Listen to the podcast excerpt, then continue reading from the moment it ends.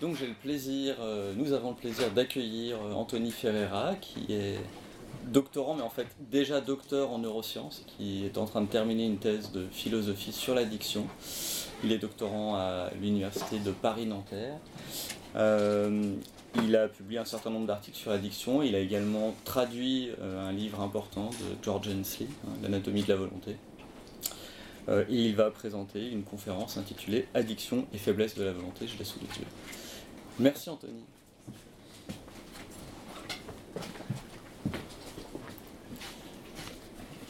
Donc bonsoir, bah, merci euh, pour cette invitation. Euh, donc, euh, donc, je vais vous parler d'addiction et faiblesse de la volonté. Alors je vais commencer par un petit résumer un petit passage en fait sur ce qu'on entend par faiblesse de la volonté en philosophie en passant relativement rapidement.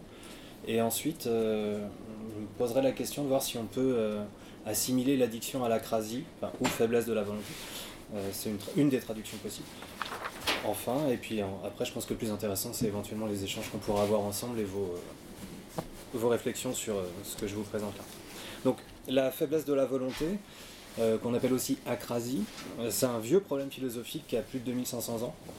Donc on parle d'incontinence ou d'intempérance. Alors incontinence, c'est le terme anglais qui a une autre résonance chez nous quand on dit incontinence, mais c'est pas complètement euh, idiot comme, euh, comme sens parce que ça consiste euh, en gros à. C'est un manque de contrôle. c'est un manque de contrôle qui va faire qu'on va faire quelque chose qui va à l'encontre de ce qu'on pense être ce qu'il nous faudrait faire. Donc c'est quand on agit contre notre meilleur jugement, tout bien considéré. C'est ça l'acrasie. Donc en synonyme, il y a acrasie, faiblesse de la volonté, faiblesse de volonté. On verra tout à l'heure pourquoi est-ce qu'on peut enlever l'article. Euh, incontinence, intempérance, etc. Il y a plusieurs, plusieurs synonymes. Donc, euh, typiquement, euh, une petite citation d'Ovide, voilà, je vois le parti le plus sage, je l'approuve et je suis, je suis le plus mauvais. donc ça, c'est ce que dit Médée, qui décide d'aider Jason dans les épreuves, quand le père de Médée donne des épreuves à Jason pour la toison d'or, alors qu'elle ne devrait pas aider Jason, sachant qu'elle est la fille du roi qui essaye de s'en débarrasser. Et elle va agir même plus tard quand elle va, euh, quand elle va tuer la, future jeune épouse de Jason et qu'elle va brûler le palais, égorger les enfants, etc. Donc elle sait bien que c'est quelque chose qu'elle ne devrait pas faire, euh, mais elle le fait quand même. Donc typiquement la passion de m'aider. Euh, donc une autre traduction de cette même phrase, c'est je vois le bien, je l'approuve et je fais le mal. C'est ça l'acrasie, c'est je vois ce qu'il faut faire, je suis d'accord avec ça, mais je fais le contraire. Donc rapidement, chez les Grecs, euh, c'est d'abord un paradoxe en fait l'acrasie.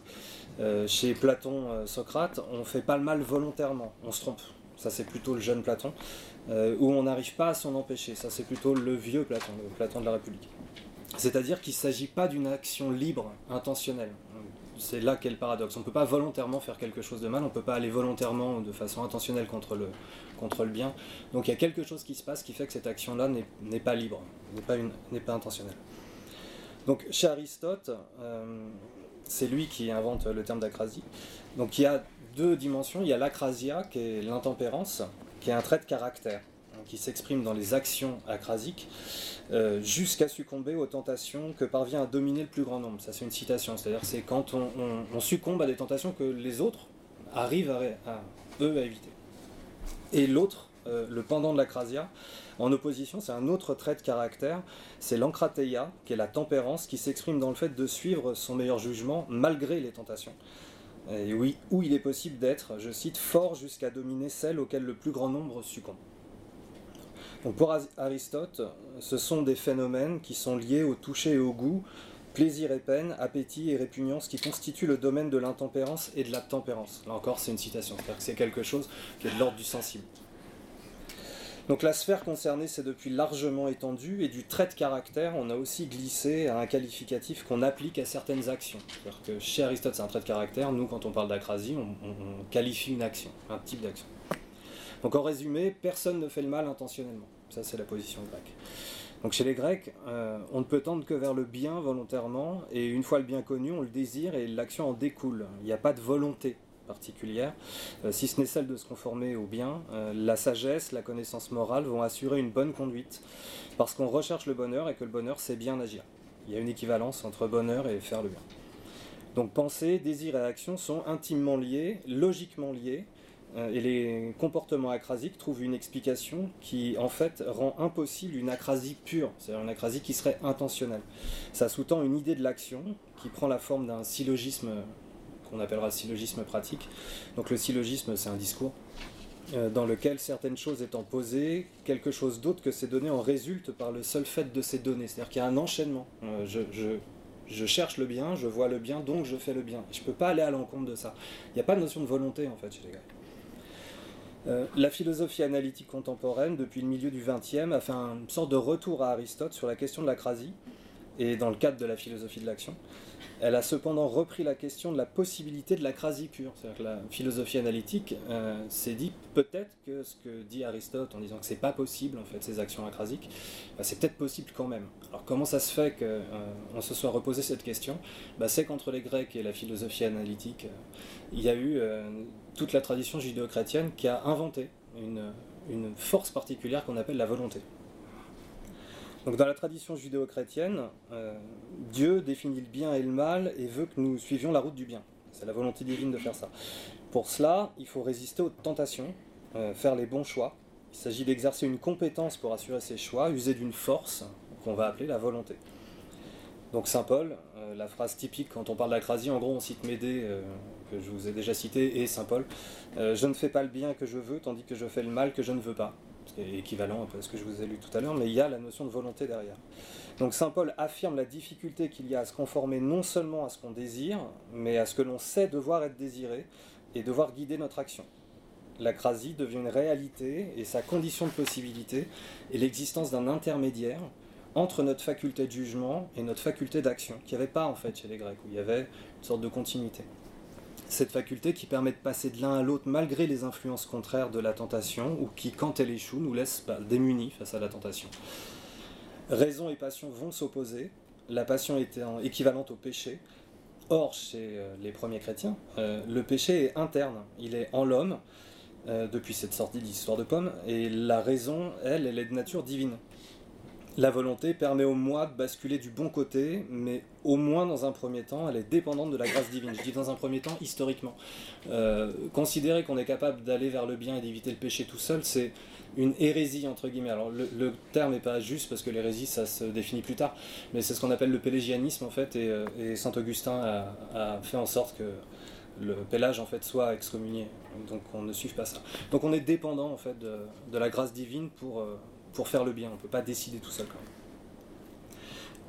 On va faire un saut dans le temps, on va arriver euh, fin 16e, début 17e.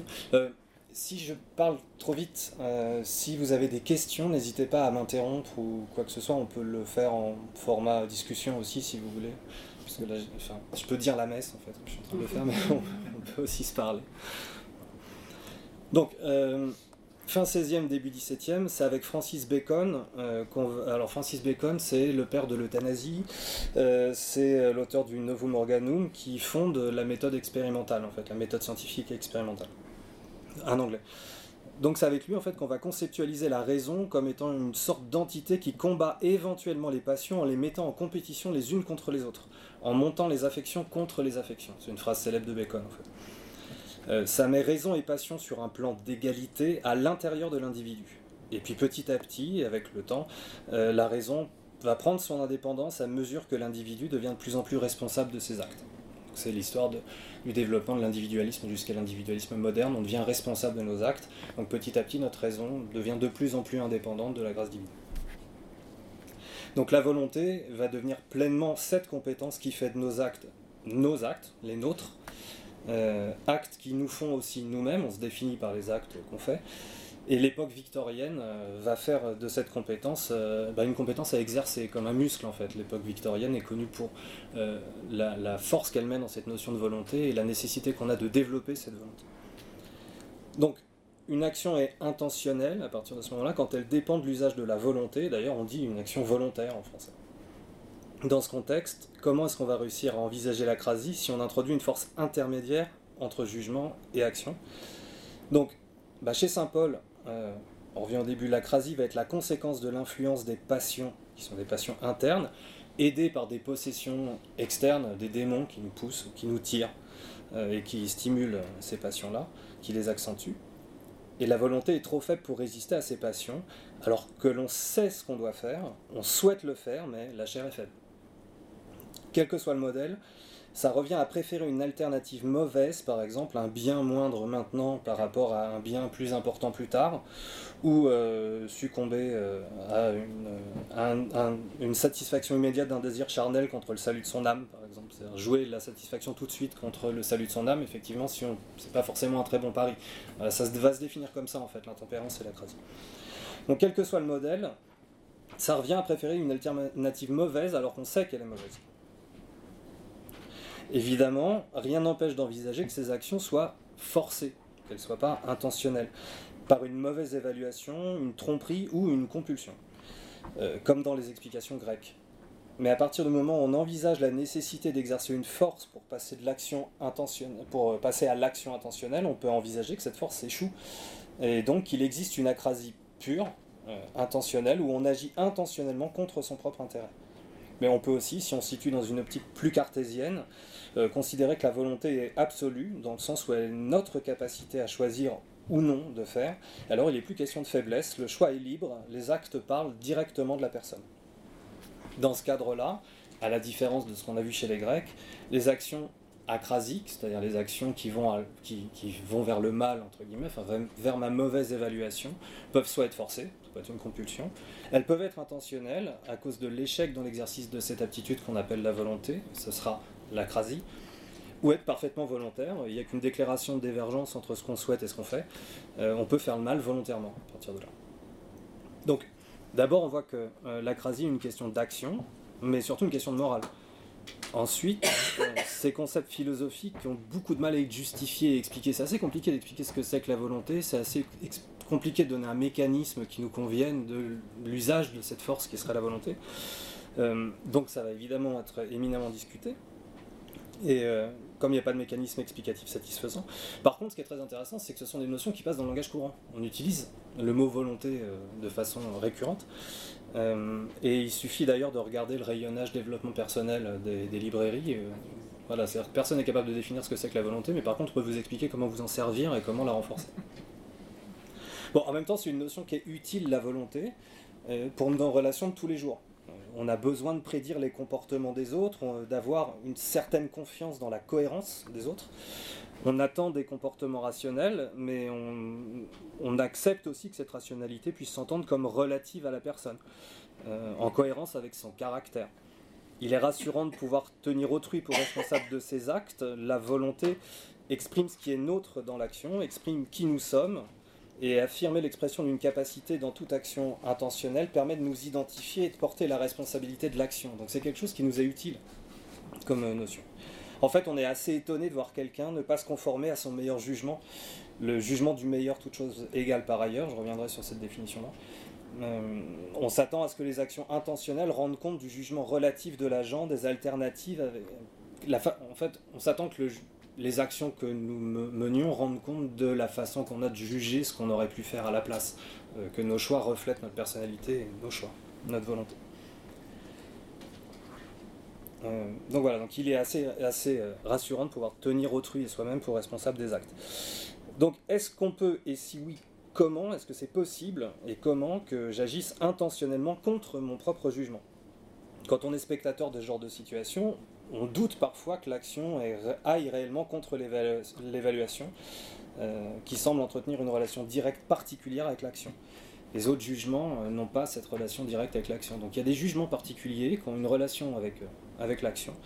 Et on a un peu de mal quand on voit des gens agir de façon acrasique à se dire mais est-ce que vraiment euh, ils pensent le contraire? Est-ce qu'il n'y a pas une activité volontaire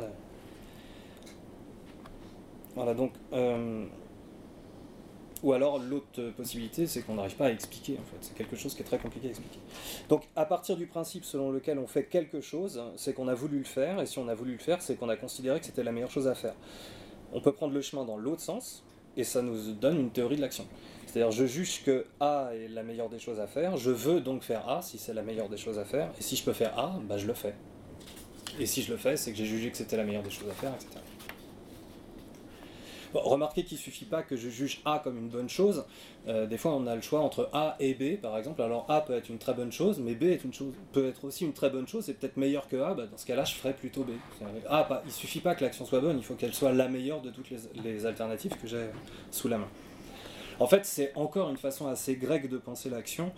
Euh, on est dans une forme de syllogisme pratique on désire toujours le plus grand bien et on fait toujours ce qu'on désire si c'est possible. Il y a donc une connexion logique forte entre le jugement et le désir et entre le désir et l'action. Mais on peut se demander alors à ce moment-là, elle sert à quoi la volonté? Quelle est la place de la volonté là-dedans? S'il y a une connexion entre mes jugements, mes désirs, mes désirs et l'action, la volonté, on n'en a plus vraiment besoin. Donc à partir du début du XXe, on va commencer à sérieusement se méfier de la volonté. Alors déjà, première moitié du 19e, il y a Kierkegaard qui avait alerté contre les excès de la volonté. Euh, Freud ensuite avait plus ou moins séparé passion et raison, but à court terme et long terme, principe de plaisir, principe de réalité, et puis euh, définit moi comme coincé entre euh, le ça, nos passions, et le surmoi.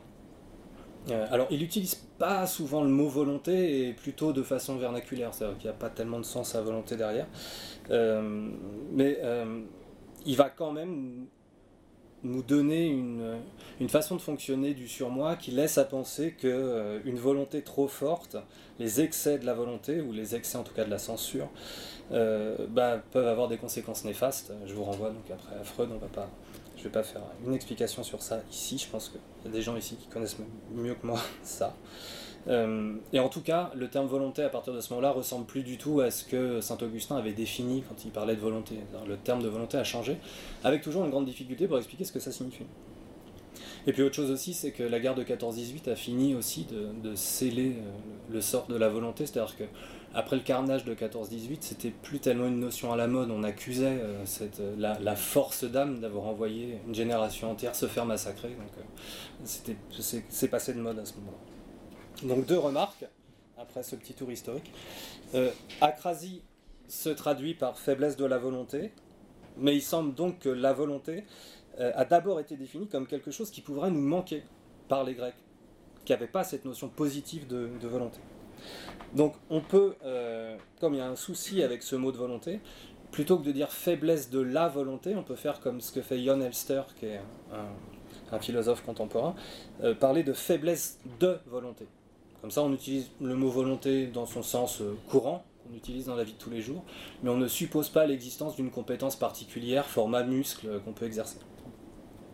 Parce qu'on n'est, après tout, pas tellement sûr qu'il existe quelque chose de ce genre. Et justement, au milieu du XXe siècle, dans le cadre de la philosophie analytique, vous allez avoir un auteur qui s'appelle Gilbert Ryle, euh, qui est connu pour euh, sa métaphore du fantôme dans la machine, euh, Ghost in the Shell, je ne sais pas si ça évoque quelque chose en fait chez vous. et ben, il va justement défendre l'inanité du concept même de volonté. Et puis ensuite, Angstcombe, un autre grand nom de la philosophie analytique, va définir l'action intentionnelle non plus en rapport avec une volonté, mais en rapport avec les raisons, en termes de raison. Donc ça ne signifie pas que plus personne ne parlera de volonté, mais simplement qu'il y a un courant de pensée, en philo-analytique notamment, qui va plus ou moins s'en dispenser pour expliquer l'action. On va se passer en fait de cette volonté. Ces explications de l'action vont alors être confrontées au cas particulier des actions qui sortent du cadre, et une bonne théorie doit dorénavant expliquer le tout venant, c'est-à-dire une action quand elle se passe bien, quand je fais mon évaluation et que je fais l'action dans le sens de mon évaluation, mais va aussi devoir rendre compte de l'existence ou non des actions qui dérapent. C'est-à-dire, est-ce qu'effectivement on est capable d'agir à l'encontre de nos choix euh, de façon intentionnelle? Et ça va devenir donc une question fondamentale de la philosophie analytique à partir de ce moment-là. C'est-à-dire qu'on va ressortir cette question grecque qui avait été soldée au milieu du XXe siècle. Donc dans les approches modernes, pour finir sur le, la partie euh, historique, on va dire, pour un philosophe comme R, par exemple, qui est un philosophe moral du milieu du XXe, les jugements évaluatifs, donc il invente la notion de jugement évaluatif, se distinguent des autres par leur connexion avec l'action. Les jugements évaluatifs, en fait, ont la particularité de guider l'action. Ce pas des jugements euh, comme les autres, en fait. Euh, c'est des jugements qui donnent lieu à une action. Et ces jugements répondent à la question que dois-je faire? Ils y répondent sous la forme d'un impératif faisons ça. donc un jugement, euh, un jugement évaluatif dit faisons cette chose-là. Et donc c'est un ordre en première personne. C'est vraiment un impératif. D'après R, on ne peut pas à la fois approuver un tel ordre, c'est-à-dire avoir développé le jugement qui nous mène jusqu'à la réponse à que dois-je faire et dire ça, on ne peut pas à la fois être d'accord avec ça et ne pas le faire. À partir du moment où on a fait le jugement évaluatif, il doit se transformer en acte. Si on en est capable, évidemment, si on n'est pas attaché sur une chaise. Donc l'action euh, est un révélateur de nos jugements, c'est ce qu'on disait tout à l'heure sur la volonté, de nos jugements évaluatifs en tout cas, et de nos choix. Un révélateur strict, pas juste un moyen de supposer ce que la personne a jugé, mais une façon de savoir clairement, en fonction de ce que l'individu fait dans le monde, ce qu'il pense, ce qu'il a jugé bon, ce qu'il choisit. C'est ce qu'on appelle le prescriptivisme. Donc il n'y a pas d'acrasie pure pour Hare, on ne peut pas intentionnellement aller contre nos meilleures évaluations. On peut expliquer ces comportements soit par une impossibilité physique ou une impossibilité psychologique.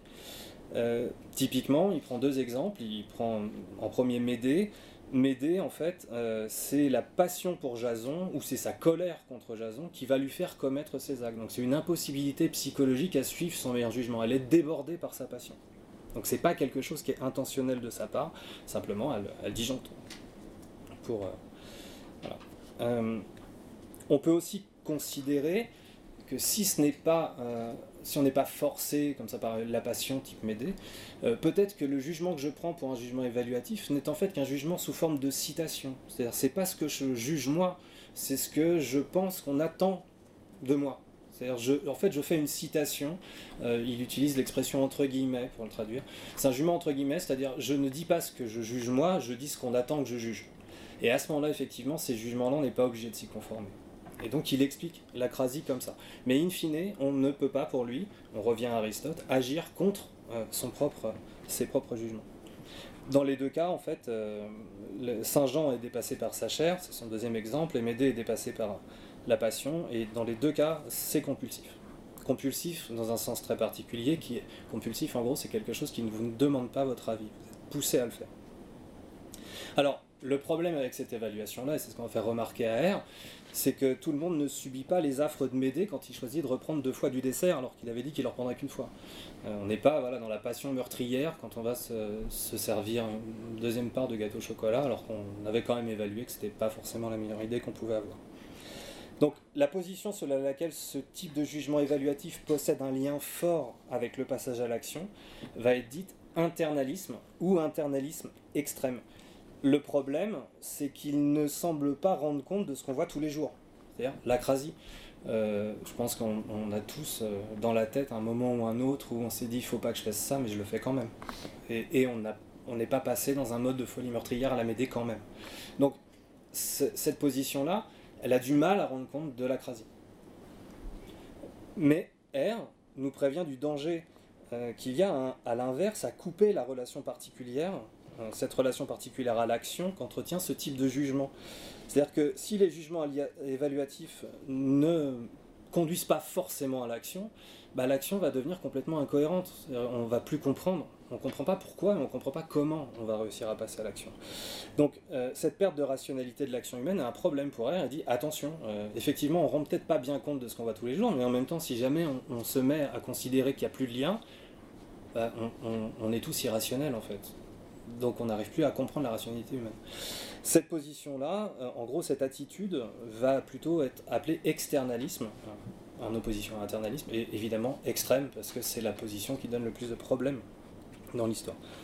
Donc les jugements de R sont des jugements moraux, c'est un philosophe moral.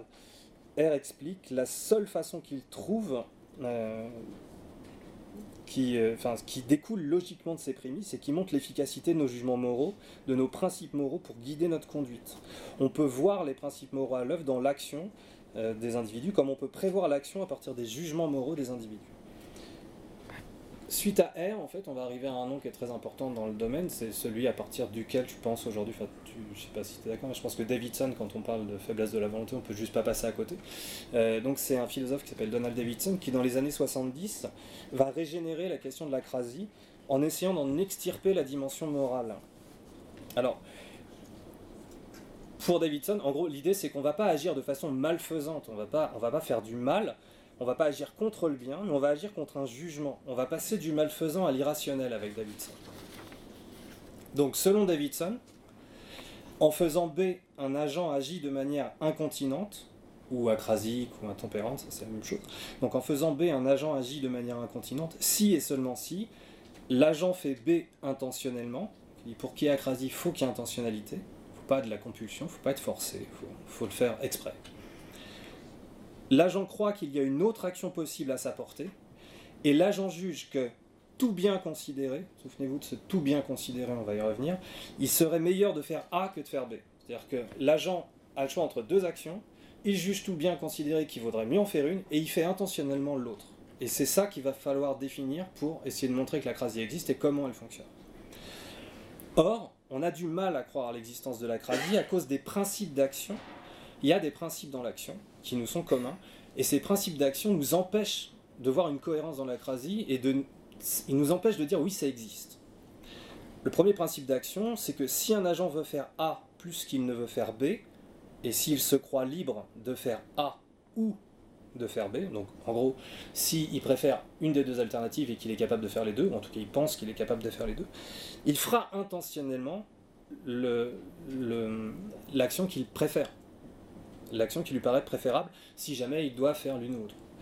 Et le deuxième, c'est que si un agent juge qu'il serait meilleur de faire A que de faire B, alors il veut faire A plus qu'il ne veut faire B. Et ça, si vous rajoutez qu'il existe des actions incontinentes derrière, les trois ne sont pas compatibles. Donc il va essayer de trouver un moyen pour faire rentrer dans ce cadre ces deux principes d'action-là, euh, de faire rentrer les actions incontinentes euh, dedans pour montrer que la crasie existe, la crasie pure, intentionnelle, existe. Alors, ce qui lui permet de faire entrer ça, c'est la petite formule que je vous ai dit de retenir, c'est tout bien considéré. C'est-à-dire que c'est la formule importante, le jugement est conditionnel.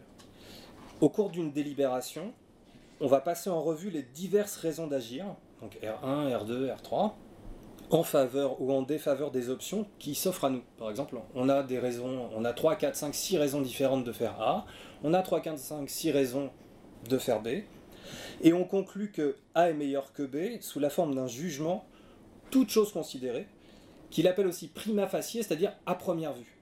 C'est pas un jugement absolu, c'est à première vue, d'après les raisons que j'ai, vaudrait mieux faire ça. Il est à première vue parce qu'il est relatif aux raisons que je possède. Ce jugement clôt la délibération, mais ne suffit pas à lui seul à déclencher l'action. C'est pour Davidson un jugement conditionnel. On forme ensuite un jugement inconditionnel qui est une intention, une intention d'agir, et soit on forme ce jugement inconditionnel en rapport avec le jugement conditionnel qu'on a fait avant, c'est-à-dire qu'on suit euh, le raisonnement qu'on a fait et on forme une intention d'agir qui est cohérente avec ça, c'est qu'on forme toute chose bien considérée, on va dire, euh, c'est-à-dire par rapport à nos jugements prima facie, et ça c'est être rationnel, soit, dans le cas de l'acrasie, on s'en tient, euh, s'en tient pas au meilleur jugement, et il y a une des raisons seulement qui provoque le passage à l'action. Mais dans ce cas-là, selon Davidson, on est irrationnel. Alors, par exemple, euh, si je considère que A est moins cher que B, c'est une raison, à première vue, si j'ai le choix entre acheter deux trucs, A est moins cher que B, c'est effectivement une raison. Alors si je suis un économiste strict et pur, euh, je me dire, bah, si c'est moins cher, t'achètes ça.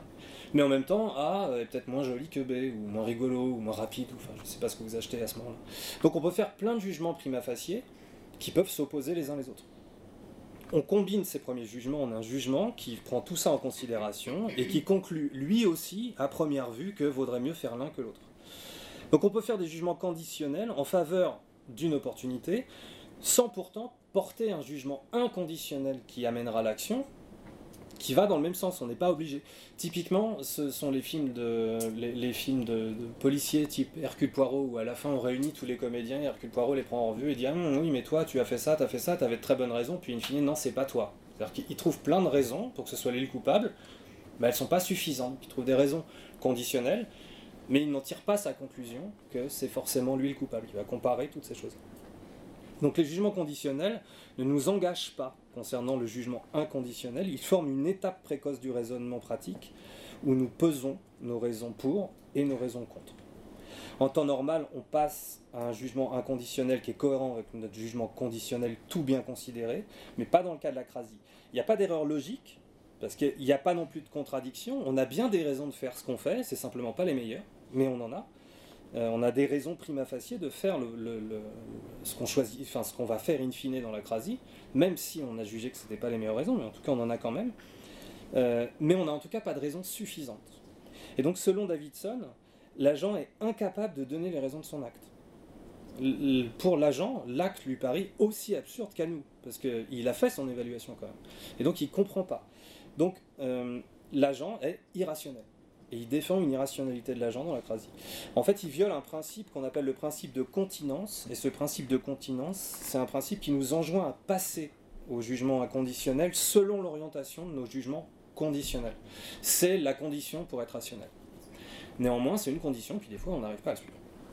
Donc, dans l'acrasie, pour Davidson, euh, l'action se fait sur la base d'une partie seulement des raisons considérées et en violant le principe de rationalité, qui explique de ne suivre que les raisons qui paraissent supérieures aux autres, expliquant euh, l'irrationalité et l'opacité du choix pour l'agent lui-même.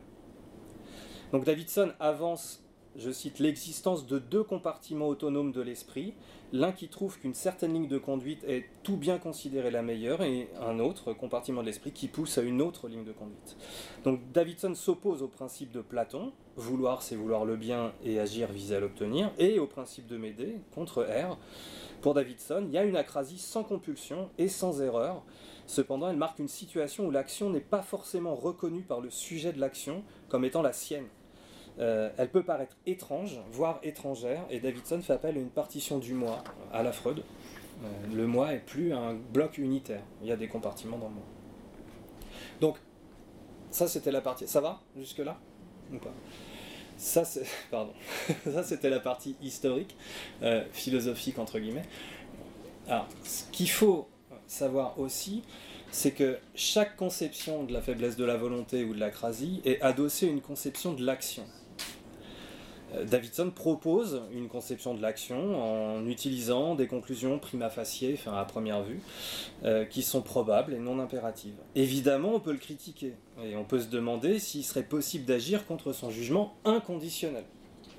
C'est ce que va faire euh, Bratman, par exemple, qui va prendre l'exemple de quelqu'un qui boit alors qu'il doit se lever tôt, qui doit être en forme, mais qui ne pense absolument pas que c'est une bonne chose de boire, il sait très bien qu'il ne faut pas le faire, il dit je suis pas idiot, je, voilà, je sais bien que je ne devrais pas faire ça, je suis tout à fait d'accord avec le fait que je ne devrais pas boire, mais n'empêche que je bois quand même. Euh, son personnage s'appelle Sam. Son personnage semble bien avoir posé le jugement inconditionnel qui devrait s'abstenir, mais à première vue, il va à l'encontre. C'est-à-dire qu'en gros, il renvoie le problème de l'acrasie au nouveau type de jugement que Davidson avait sorti. Donc, si on reprend P2 le, deuxième principe d'action qui nous est commun chez Davidson, si un agent juge qu'il serait meilleur de faire A que de faire B, alors il veut faire A plus que de faire B, bah on peut considérer, comme les critiques, certaines critiques de Davidson le font, que ça le condamne à une forme d'internalisme qui, comme chez R, le premier dont je vous ai parlé, rend impossible certaines formes d'acrasie. Il va donc s'agir, à partir de Davidson, de montrer la possibilité d'agir contre son jugement inconditionnel, en évitant toujours les écueils de l'internalisme, qui rendrait l'acrasie impossible alors qu'on la vit tous les jours. C'est aussi ça. Hein. Enfin, pourquoi est-ce qu'on abandonne juste pas le principe, le, l'acrasie On pourrait se débarrasser du concept, dire bon bah ok c'est n'importe quoi. Mais c'est que tous les jours on, vit ça. Je sais pas, je, reprends la, part de gâteau au chocolat, mais parce que j'ai mangé ce midi, voilà. Euh, tous devant le chariot à dessert on fait ça, ou devant le paquet de cigarettes qu'on devrait pas fumer, ou devant le film euh, qui dure un petit peu trop le soir, c'est le deuxième, mais bon quand même. Voilà, on peut en je suis sûr que vous avez tout un tas d'exemples. Le cramage de cartes bleues, etc. voilà, on fait tout ça. Donc l'idée c'est aussi de se maintenir en tant que philosophe un principe de réalité, c'est-à-dire que si je prouve qu'un truc qui existe n'existe pas, j'ai un souci. On va reposer la question d'ailleurs de l'existence de, la l'acrasie telle qu'on l'a définie, parce que c'est une vraie bonne question. Et donc voilà, euh, l'idée c'est de ne pas se retrouver bloqué euh, euh, à la fois dans, l'internalisme pur et Donc voilà, excusez-moi. Euh, on va se poser la question de la, possibilité d'agir contre le jugement inconditionnel en évitant euh, l'internalisme, qui rendrait l'acrasie impossible, et l'externalisme, qui rendrait les comportements incompréhensibles. Donc les propositions qui tentent de garder une connexion forte entre jugement évaluatif et action vont être dites internalistes, alors plus extrêmes mais internalistes, et euh, d'autres vont atténuer la force des évaluations et impliquer d'autres motivations. Des motivations qui peuvent excéder l'évaluation de l'intérêt que l'on a à faire quelque chose. Ça va être le cas d'un philosophe qui s'appelle Alfred Mill, ou Mel ou Milly, euh, qui est un philosophe contemporain qui travaille beaucoup sur ce truc-là. Je ne vais pas m'étendre sur Mill. Donc, pour reprendre là où Davidson nous a laissé, euh, on peut euh, suivre un philosophe qui, a l'avantage d'avoir écrit en français, qui s'appelle Jon Elster, qui est norvégien, je crois, d'origine, hein, qui a été au Collège de France pendant très longtemps, et qui a travaillé sur ça. Notamment, ses cours au Collège de France sont édités en français, ça s'appelle Agir contre soi. C'est très facile à lire, c'est hyper clair, et ça parle de ça, justement. Donc, pour reprendre là où Davidson nous a laissé, selon Elster, l'agent a des raisons de faire X, l'agent a des raisons de faire Y. Au moment de l'action, l'agent juge que les raisons de faire X sont plus fortes que les raisons de faire Y, et l'agent fait Y. Je ne sais pas si vous avez entendu le petit mot dans la formulation qui change par rapport aux autres. Le petit trick, le petit, euh, c'est comme les tours de magie, les philosophes en fait. On voit pas les tricks, mais en fait, quand on habitue, on les voit. Bon, en fait, l'agent, l'agent a des raisons de faire X, il a des raisons de faire Y. Jusque là, j'ai rien changé. Enfin, Elster n'a rien changé. Par contre, au moment de l'action, l'agent juge que les raisons de faire X sont plus fortes que les raisons de faire Y, et l'agent fait Y. Et en fait, Elster va se dire, et si les préférences changeaient? Si en fait le problème de l'acrasie, c'est qu'effectivement, c'est pas possible si on le définit comme ça. Si au moment de faire l'action, je juge X et je fais Y, là j'ai une incohérence. En fait, ce que dit Elster, c'est, il cite Montaigne à un moment donné, en disant on a quand même assez facilement tendance à partir dans des constructions théoriques un peu euh, compliquées sur des phénomènes dont on n'a même pas prouvé la réalité. On ne sait même pas s'ils existent. Donc il dit pas que ça n'existe pas. Mais il dit qu'il y a peut-être un moyen un petit peu plus simple d'expliquer tout un tas de comportements acrasiques. C'est-à-dire que je pensais bien que X était mieux, mais juste au moment où je vais agir, d'un seul coup, je change d'avis. J'ai un renversement des préférences. Donc Elster introduit une dimension temporelle donc, il va dire l'acrasie synchronique. On peut se demander si elle existe. D'ailleurs, il reste tout à fait sceptique euh, dessus. Euh, mais par contre, on peut supposer que peut-être on a un système de renversement de préférence juste avant l'action, qui n'est pas en cohérence avec ce qu'on pensait avant, qui n'est pas en cohérence avec ce qu'on pense après, mais qui, au moment d'action, fait que on va préférer. On va préférer autre chose. Donc les préférences peuvent changer, soit parce que les raisons changent de poids, elles sont plus évaluées de la même manière au, moment où j'évalue pas pareil ma capacité ou mon intérêt à résister au dessert avant de prendre le dessert et quand je sens le chocolat. C'est pas la même chose. L'odeur du chocolat d'un seul coup peut me faire dire hum, j'ai envie. Donc on est d'accord que on n'est pas uniquement dans les jugements. C'est-à-dire que là, on est aussi dans des choses qui se passent à l'intérieur, des sensations, des sentiments, des appétits, etc., qui peuvent venir faire basculer les jugements. Euh, L'autre possibilité, c'est que les raisons vont rester les mêmes, mais les croyances vont changer. Alors comment est-ce que les croyances peuvent changer? Euh, Il y a deux, euh, phénomènes qui sont liés à l'acrasie, surtout un, c'est ce qu'on appelle la, self-deception, qui est la duperie de soi. C'est quand on se ment à soi-même. alors, je ne vais pas en parler parce que c'est exactement le même problème que l'acrasie. Est-ce que c'est possible? Est-ce qu'on peut avoir des, des croyances opposées en même temps, etc., etc. Mais en gros, euh, des fois, ce sont nos croyances qui changent parce qu'on a des croyances motivées. On se motive à croire quelque chose. Et l'autre, c'est ce qu'on appelle le wishful thinking ou prendre ses rêves pour des réalités. Donc, ce sont des erreurs en fait de, croyances. Les croyances basculent. Donc, il y a deux façons de faire. Soit ce qu'on évalue change de poids d'un seul coup pour des raisons diverses, soit ce sont nos croyances qui vont basculer. Et donc, euh, typiquement, on va avoir ce qu'on appelle l'escompte hyperbolique du futur. Ah, c'est un terme qui est, terrible. En fait, c'est la façon dont on va évaluer les récompenses en fonction du temps. Alors, c'est tiré des travaux euh, de George Hensley, euh, qui, qui, a fait un, travail absolument. C'est le livre dont parlait Samuel, Anatomie de la volonté. Voilà, où il explique que la façon qu'on avait de considérer la manière dont on évaluait les récompenses à des différences temporelles, en fait, on pensait pendant très longtemps que on, escomptait un petit peu comme on escompte le vieillissement d'une voiture, en fait, de façon régulière dans le temps. Or, lui, il a changé les courbes et il a montré qu'elles pouvaient se croiser. Et c'est-à-dire qu'on est tout à fait capable de voir d'un seul coup l'évaluation d'une récompense qui est très proche dans le temps, passer au-dessus euh, de l'évaluation d'une récompense qui serait beaucoup plus forte mais qui est plus éloignée dans le temps. Et il explique que c'est tout à fait naturel, que les animaux font ça aussi, que c'est une façon de fonctionner, qu'on inverse nos préférences. Je ne peux pas rentrer dans le détail là, on pourra peut-être en parler après si vous voulez. Euh, mais voilà, donc il y a un mécanisme, qui est un mécanisme psychologique, mais avec une assise aussi biologique derrière, euh, de comportement, etc. Autre chose qui peut modifier, euh, ce sont des déclencheurs, c'est ce que je disais, l'odeur du chocolat, des déclencheurs perceptuels, cognitifs aussi, ou des déclencheurs internes. Et puis des motivations viscérales, ce qui va appeler les émotions et les appétits. Et bien sûr, on ajoute à ça le renversement des croyances. Donc tout ça est à mettre en parallèle avec des modèles explicatifs de la motivation à agir. Est-ce qu'on agit poussé par des raisons internes ou tiré par des récompenses externes? Là, on quitte la philosophie en tant que telle et on va rentrer un petit peu plus euh, dans des domaines de l'ordre de la psychologie ou du comportement. Pour aller, euh, la question c'est comment naît la motivation? Comment est-ce qu'est-ce qui nous motive? C'est quoi le mécanisme de motivation qu'il y a en nous? Et qu'est-ce que c'est que la motivation? Pour passer très vite dessus, euh, on a des modèles qui vont être assez aristotéliciens, qui vont reposer sur les jugements. Les opportunités vont être évaluées sur une échelle de valeur de désirabilité et sont rapportés à l'aide de facultés cognitives, sont rapportés à l'aide de la logique. C'est ce qu'on appelle l'approche cognitiviste, c'est celle des défenseurs des valeurs transcendantes comme les idéalistes allemands, etc. etc. Donc il s'agit de donner une valeur aux opportunités et de juger la plus valable sur une échelle de valeur qui nous est propre. Donc on peut toujours choisir ce qui nous motive. Euh, L'attraction euh, hédonique, la perspective du plaisir n'est qu'une des dimensions qui entre dans le raisonnement, comme l'émotion, et peut parfois perturber.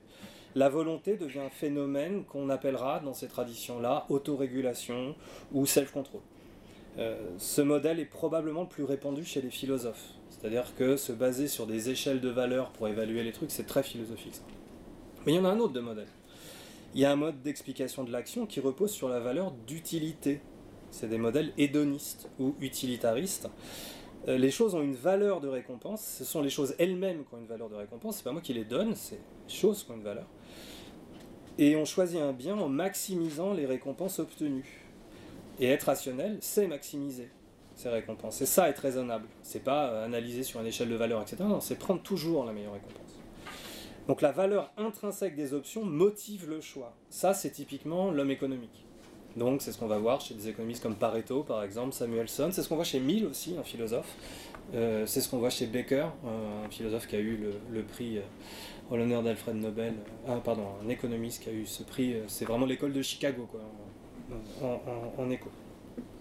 Donc les premiers, ceux qui sont évaluatifs, semble renforcé par le fait que l'on sait tous se montrer raisonnable de temps en temps, et que même on apprend à être raisonnable, donc on a bien des évaluations cognitives probablement, euh, qu'on apprend à résister à la tentation. Et les seconds sont particulièrement bons quand il s'agit de prédire euh, des choix entre des, opportunités euh, de perspectives simultanées. C'est-à-dire qu'en en comportement, en laboratoire par exemple, on travaille sur l'animal, typiquement c'est ce genre de modèle-là qu'on va, qu'on va utiliser et il fonctionne très très bien. Donc l'acrasie, va, à partir de là, donc la faiblesse de la montée, va être une sorte de crash test pour tous ces modèles. Euh, les modèles du choix, les modèles d'action, et l'addiction est une variante d'acrasie qui est une des plus intéressantes. C'est une des plus intéressantes parce que c'est un modèle traditionnel de la psychologie, c'est un modèle de la biologie, c'est un modèle de la neurobiologie, c'est un exemple ancestral dans la philosophie.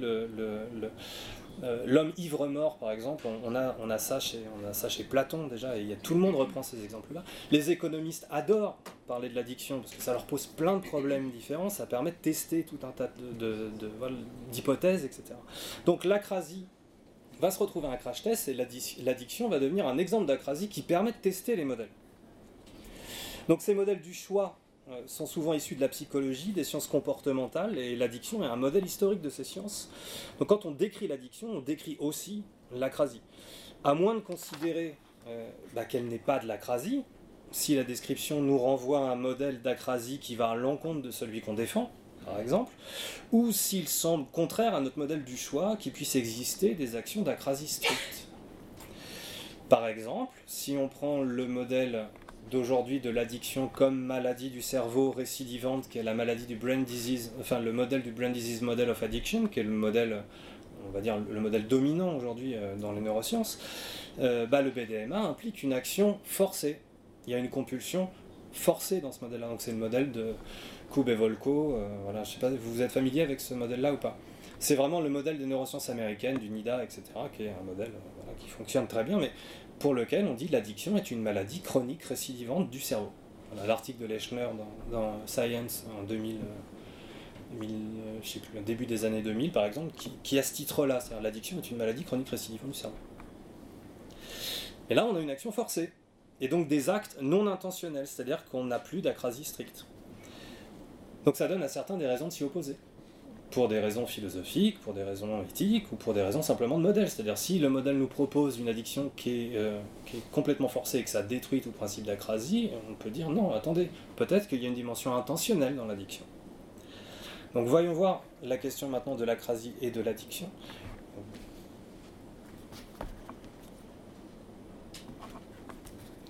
Combien de temps me reste-t-il Un quart d'heure. D'accord. Donc le buveur invétéré, et puis les Grecs, un exemple pour l'acrasie. Euh, la manière dont on rend compte de, l'addiction euh, dépend de la manière de rendre compte de l'acrasie. Alors je le dis en sens car je prends le point de vue du philosophe parce que pendant quelques siècles ça a été le bon point de vue, mais c'est plus vraiment. Euh, le modèle d'acrasie va permettre de définir et d'expliquer l'addiction, c'est-à-dire que selon les époques, l'addiction, euh, enfin, ou plutôt les phénomènes qu'on mettrait aujourd'hui sous le nom d'addiction, parce que le nom n'existait pas à l'époque, bah, chez les Grecs par exemple, c'est une intempérance regrettable, c'est le modèle euh, que je vous ai expliqué sur l'acrasie. Et puis si on prend des modèles un petit peu plus tardifs, quand on met en place le système de volonté, bah, ça devient un manque de volonté coupable. Donc, donc je vais couper, ce truc-là. Euh, aujourd'hui, l'addiction est considérée comme une maladie chronique récidivante, une maladie du cerveau, sous-entendu compulsive, et ça heurte certains philosophes, par exemple, qui vont être attachés au libre arbitre. Alors, euh, petite incidence, il faut voir que c'est un modèle américain. Euh, et qu'on n'a pas du tout le même ressenti, il me semble, sur la dimension maladie, la question du libre arbitre et la question de la, maladie. Ça ne nous dérange pas euh, en France de classer l'addiction en maladie et de compter sur la participation active des addicts, par exemple. Euh, ça ne nous gêne pas de considérer certains addicts comme compulsifs tout en s'intéressant aux raisons qu'ils pourraient avoir de. Donc on n'a pas, nous, cette, pudeur, voilà, c'est vraiment très américain aussi de faire une fixette sur ça. Bref, à l'origine de ce modèle, il y a un mouvement de médicalisation de la morale dans le sens où la psychiatrie a dépouillé un peu les autorités morales de leurs prérogatives. Bah, il s'agissait de déculpabiliser l'addict, c'est ce qu'a fait Benjamin Rush au XVIIIe, euh, or, remettre de l'intentionnalité dans l'addiction, c'est-à-dire l'addiction, dire l'addiction c'est de la crasie et donc c'est un petit peu intentionnel, euh, fait courir le risque de surresponsabiliser l'addict et de le condamner, de réintroduire un élément subjectif dans le choix, une sorte d'homoncule euh, capable de libre choix qui semble aujourd'hui de l'ordre de la fiction littéraire. Donc identifier la quasi-addiction fait courir ces risques, il s'agit aussi de s'en protéger, à moins de revendiquer une position morale stricte, type la drogue c'est mal, euh, et donc c'est mal de consommer de la drogue parce que la drogue c'est mal et c'est mal de. Voilà. Donc il faut faire très attention avec, euh, quand on commence à faire addiction plus à crasie, c'est-à-dire que ça peut nous entraîner assez rapidement sur des terrains moraux qui ne sont pas forcément des terrains sur lesquels on a envie d'aller, et qui ne reflètent pas forcément non plus notre position vis-à-vis des addicts. Donc, euh, on va pas se mentir non plus, il y a des preuves euh, que l'addict, les addicts ou certains addicts euh, sont capables d'avoir une intervention sur leur addiction ou contre leur addiction.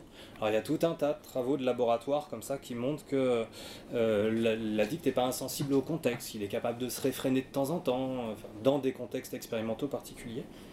Et donc définir l'addiction comme acrasie va permettre à la fois de rendre compte de cette dimension intentionnelle, mais en gardant en tête que c'est une intentionnalité problématique, une intentionnalité spéciale.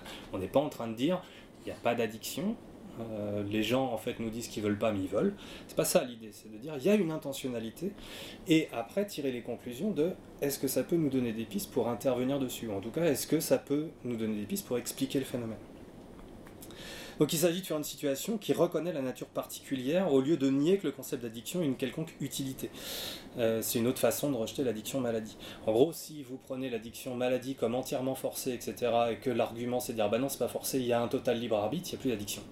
Euh, il y a des comportements qui peuvent s'expliquer pour X ou Y raison, euh, qui n'ont en lien que des consommations de produits particulières pour des raisons particulières. C'est typiquement ce que fait un auteur comme Herbert Fingaret, par exemple, qui avait écrit Heavy Drinking, et qui est un, monsieur qui est mort euh, l'année dernière, et qui est une des figures tutélaires en fait, du mouvement anti-maladie aux États-Unis.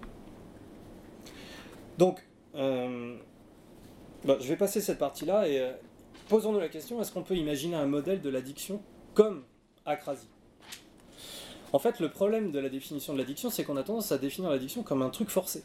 On s'intéresse à la dimension positive hein, de l'addiction. Et il me semble que c'est plus, embêtant de traiter l'addiction si on se penche sur cette dimension positive, c'est-à-dire cette dimension qui force à agir. Alors, il n'y a pas de doute qu'il y a une force de l'addiction, euh, mais si on se contente de ça, en gros, elle force ou elle force pas. Et puis on s'arrête là. Euh, et c'est compulsif ou c'est pas compulsif. Et en fait, je pense pas que ce soit cette dimension-là qui est importante. Je vais m'expliquer. Euh, autre chose, si on rejette la compulsion, compulsion entendue comme forcée, c'est accepter l'acrasie pure. Ça veut dire déjà qu'on est soit déterministe mais compatibiliste, c'est-à-dire qu'on est déterministe mais qu'on pense que c'est compatible avec l'expression d'une certaine forme de libre arbitre, soit qu'on est incompatibiliste et libertarien. Je ne m'intéresserai pas à cette deuxième position-là. Donc il faut croire un petit peu au libre arbitre, une forme de libre arbitre, ou au moins supposer qu'il y a des actions intentionnelles libres. Sinon, effectivement, c'est pas la peine. Donc, tous les objets d'addiction finissent par augmenter la libération de dopamine dans un système sous-cortical ancien, qui est commun à tous les mammifères, le système de récompense, plus ou moins bien nommé d'ailleurs comme ça, euh, qui est impliqué dans les conditionnements notamment. Et il se trouve que nos comportements semblent contrôlés à la fois par ce système-là, un système ancien, avec un système d'apprentissage aussi, euh, dont la fonction semble être de nous permettre de réagir rapidement aux événements selon des patterns appris, en réponse aux conséquences des actions précédemment effectuées, et un système plus analytique, cognitif, qu'on dit de haut niveau. Et on peut envisager qu'il existe une part réflexe, entre guillemets, qui va être initiée par des indices de plus en plus divers dans l'addiction. Euh, on va avoir une ou des actions clairement engagées sans passer par l'évolution cognitive. Ça, c'est la partie forcée. Euh, alors, est-ce que ce sont réellement des actions forcé, c'est-à-dire euh, qui échappe à, moi, qui m'échappe euh, en tant que personne, individu, etc. Bah, oui et non, ça dépend comment on considère le mot forcé, euh, qu'elles doivent être envisagées conjointement avec l'autre système d'évaluation cognitive, déjà fait qu'il devrait y avoir une évaluation. on peut se dire, c'est peut-être cette évaluation qui marche plus. Euh, donc on pose d'ailleurs avec cette évaluation cognitive un élément qui peut expliquer euh, notre apparence de libre arbitre. Je vous renvoie à Daniel Dennett pour ça, mais là je ne vais pas avoir le temps d'en parler pendant, euh, ou alors dans la discussion.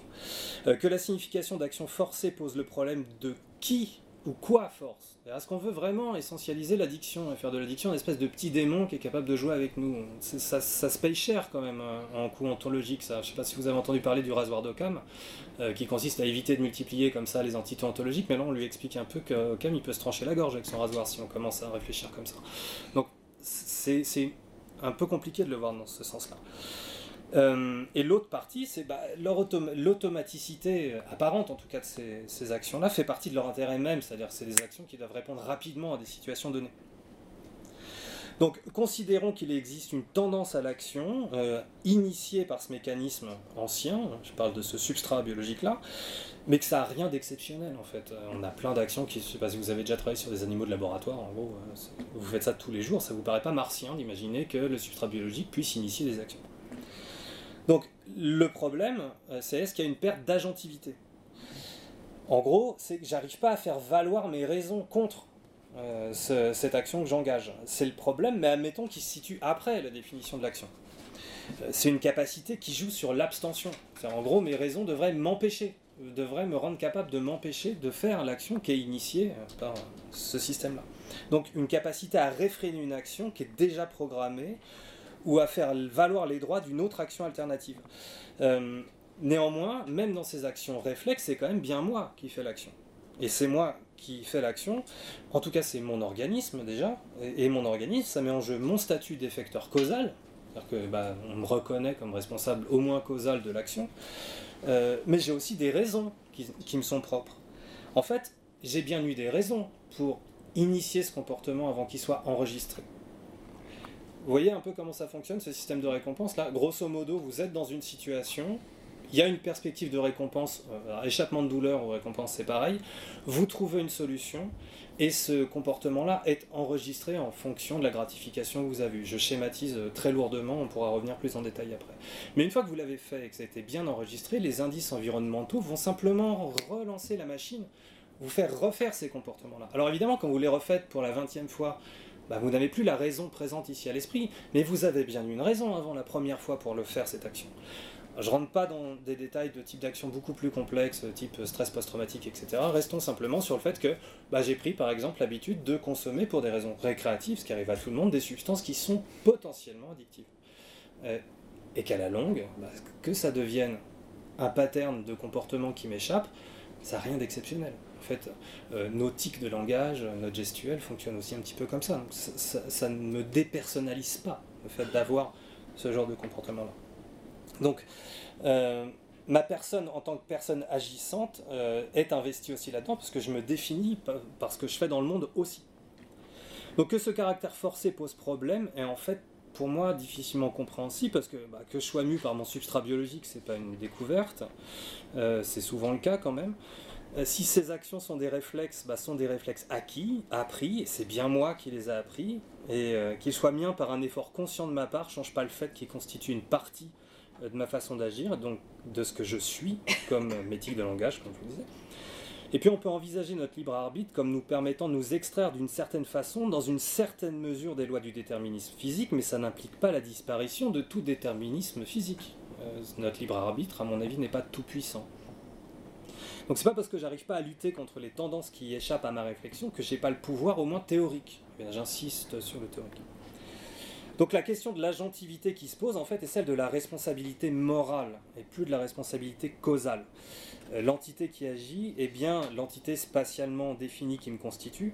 Par contre, la responsabilité morale est affaire de convention. Euh, dans les faits, ça dépend du type d'attribution de responsabilité en vigueur dans le contexte social dans lequel j'évolue. Euh, la question de savoir si ma responsabilité est ou non dans l'absolu engagée est une question de philosophie morale qui est encore en suspens. Je pense qu'il faut faire attention avec ces questions-là. C'est-à-dire qu'à moins de vouloir régler le mind-body problème, de vouloir régler les questions fondamentales de philosophie morale, de vouloir régler les questions fondamentales de philosophie de l'action, celles du libre arbitre, euh, avant de répondre à la question, on ne va pas s'en sortir.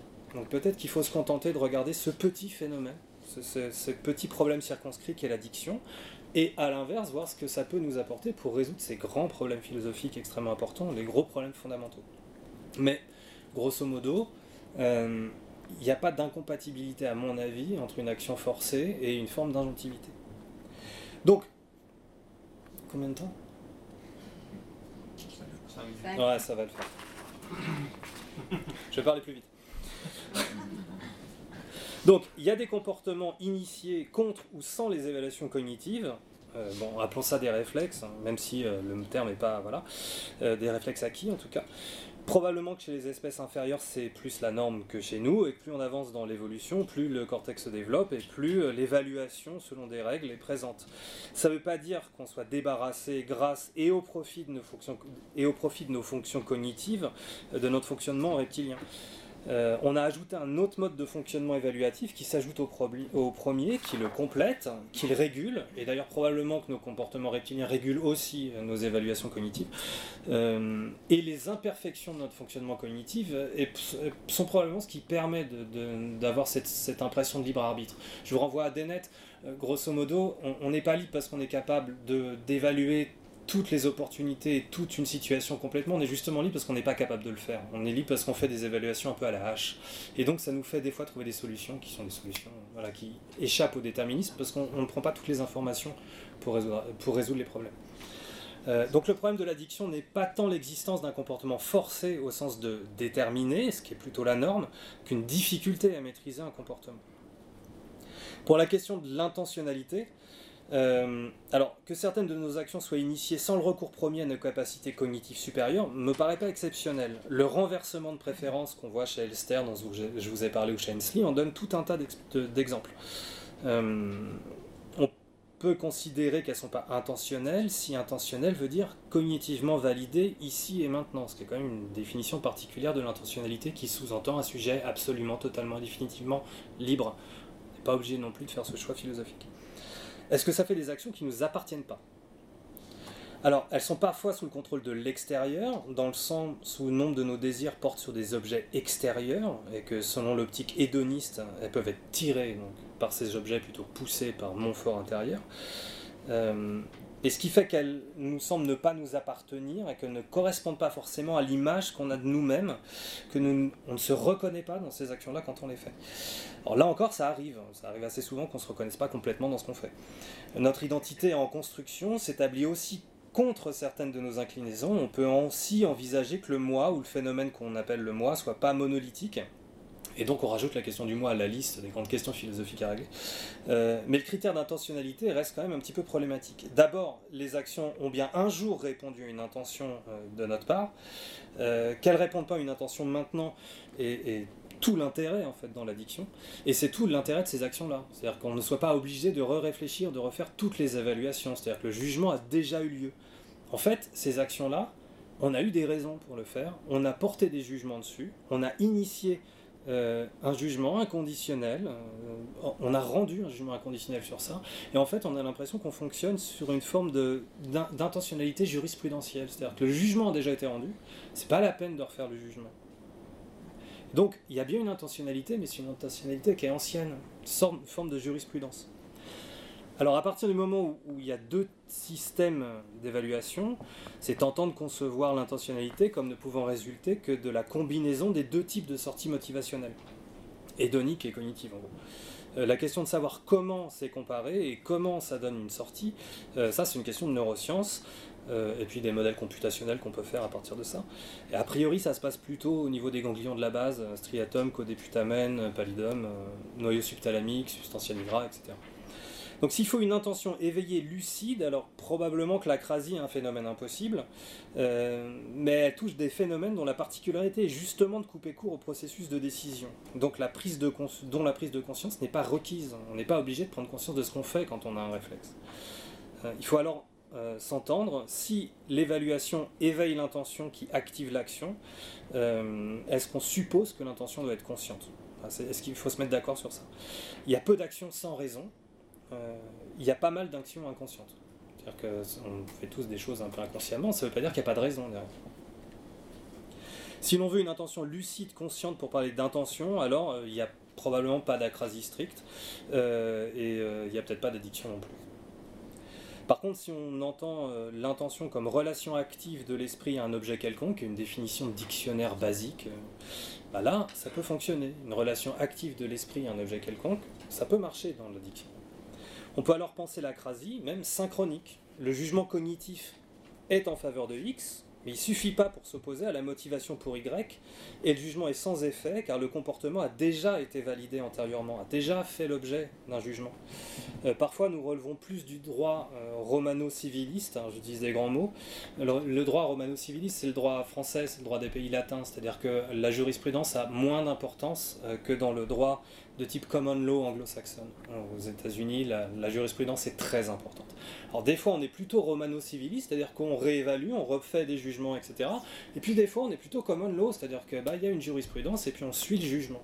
Et c'est peut-être ce qui se passe dans la crasie, et c'est peut-être ce qui se passe euh, dans l'addiction. Donc au moment du passage à l'acte, l'option n'est pas considérée comme devant être réévaluée parce qu'on a déjà porté un jugement dessus. Moment de l'action, l'action, disons, Y, euh, d'addiction ou d'acrasie amène avec elle les récompenses attendues avec un poids, qui un poids certain. Et ce pas des récompenses qui sont virtuelles parce qu'on les a déjà rencontrées. On a la certitude de les revoir. Elles, elles rajoutent un poids au jugement. On peut supposer que notre tendance à faire de la répétition une relation de causalité s'exprime aussi là-dedans. On a tendance comme ça à prendre les répétitions pour des relations causales. Euh, ça ressemble un petit peu à ça aussi. Donc on a à la fois le renversement des préférences, mais ce renversement prend la forme d'un court-circuitage du jugement. Il y a une jurisprudence. À la limite, le dernier jugement évaluatif rendu, eh bien, euh, X est supérieur à Y, mais pourtant je vais quand même faire Y euh, au moment où je le fais. Euh, pardon, le dernier jugement évaluatif qui a été posé, il va bien dans le sens de ma consommation de substances ou de mon acrasie, mais il a été fait il y a longtemps. Et au moment de se retrouver dans une situation d'acrasie, on ne reporte pas le jugement, on ne refait pas le jugement.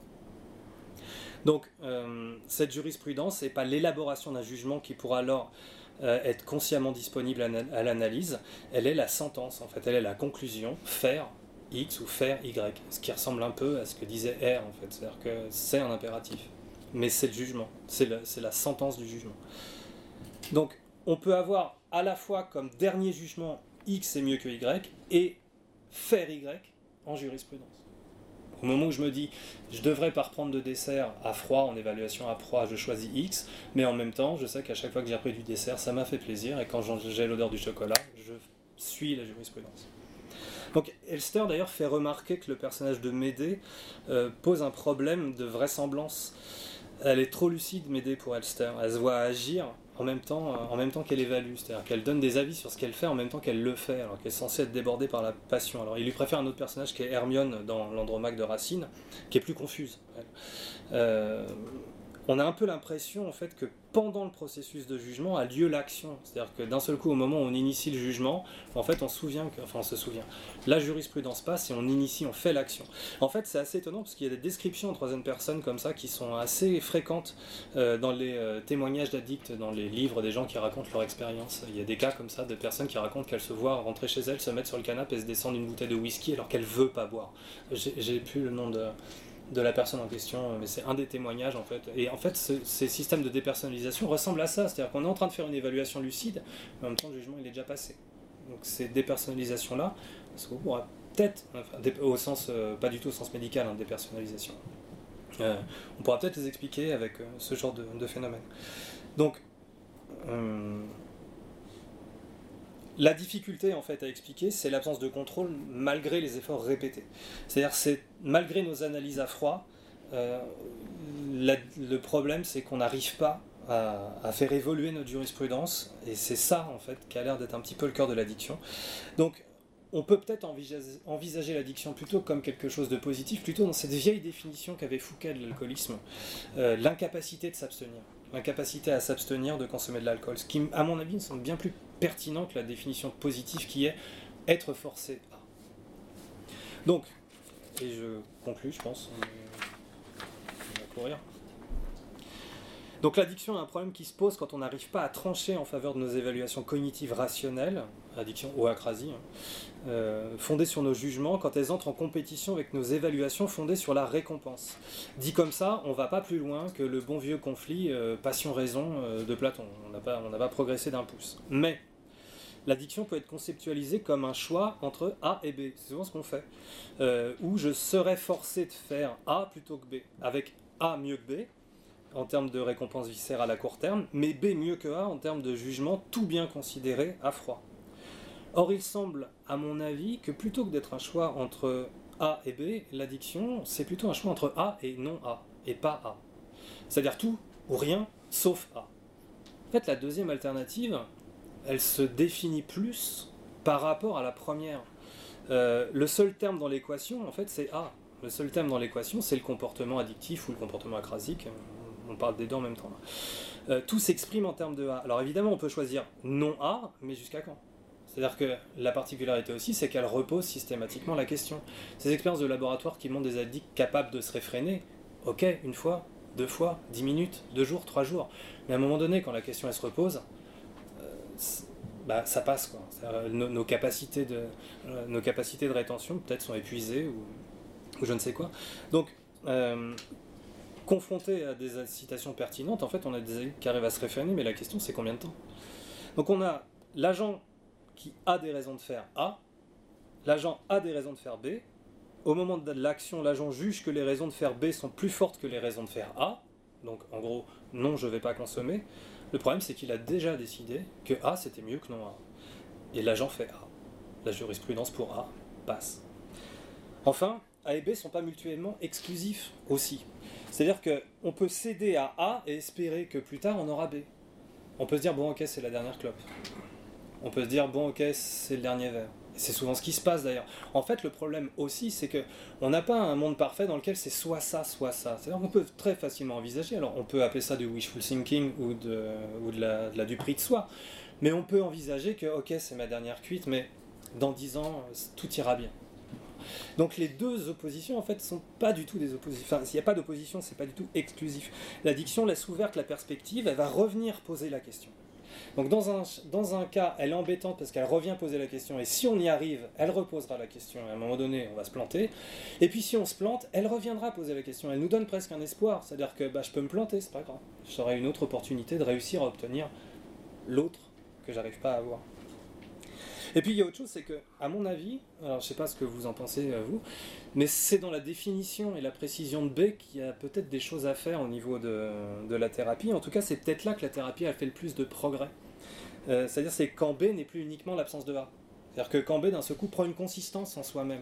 Euh, typiquement, les opposants au modèle maladie aux États-Unis expliquent qu'à partir du moment où on fait sa vie, et d'ailleurs, c'est plutôt les statistiques d'ailleurs qui disent ça, c'est-à-dire qu'il y a une grande partie des addicts euh, qui quittent la carrière à partir de 25-30 ans, à partir du moment où ils ont des enfants, ils vivent une autre vie. C'est-à-dire ils ont d'autres centres d'intérêt qui ne sont plus compatibles avec ces trucs-là. Et c'est vrai que cette définition de redéfinir B, c'est-à-dire ne pas faire l'addiction, euh, en autre chose que ne pas faire l'addiction, euh, peut-être peut être un, moyen de rentrer dans le jugement et de provoquer une réévaluation du jugement et de plus fonctionner sur cette jurisprudence. Voilà l'idée. Euh, ça n'empêche pas qu'on peut aussi utiliser des moyens pharmacologiques pour limiter le poids de A. Ça n'empêche pas qu'on peut utiliser des moyens pharmacologiques pour contrer les effets du système de décision lui-même. Et pour finir, est-ce qu'on peut parler de l'addiction comme quelque chose de compulsif? Alors en philosophie, euh, compulsif signifie impératif, dans le sens de forcer, en dehors de l'empire de mes décisions. Or, on peut en donner une définition qui est tout autre. Ça va être le cas d'Aviel Goodman. Si vous travaillez sur les addictions, vous connaissez Goodman, euh, qui a fait un, a papier, euh, qui a une influence considérable dans le champ des addictions, dans la définition de l'addiction. Et en fait, pour Goodman, euh, pour lui, l'addiction est un mélange d'impulsif, c'est-à-dire de la recherche de plaisir, et de compulsif, qui n'est pas vu comme quelque chose de forcé, mais qui est la recherche de l'apaisement d'une douleur ou d'un affect négatif. C'est-à-dire que si on entend compulsif comme l'apaisement d'un affect négatif, euh, l'évitement de douleur, on n'a plus exactement ce caractère forcé. Typiquement, je vois un objet en vitrine, il me tape dans l'œil, je le trouve chouette, je rentre, je l'achète, c'est impulsif, ça me fait plaisir. Je suis déprimé, je passe devant la vitrine, j'ai envie de faire cramer la carte bleue parce que c'est quand même le meilleur antidépresseur qui soit sans ordonnance, c'est compulsif. C'est ça la différence entre impulsif et compulsif. Dans ce sens, compulsif euh, revêt la dimension impérative du besoin, plus que de l'envie. En ce sens, l'addiction sous-tend bien une dimension compulsive, mais ça signifie pas absolument hors de contrôle. Euh, si on entrevoit certaines causes, des causes biologiques notamment, elle n'est pas non plus sans raison. On a des raisons. L'addiction sert à quelque chose. Euh, enfin, en tout cas, elle, a, aussi une fonction en général chez les gens, une fonction qui se perd hein, d'ailleurs.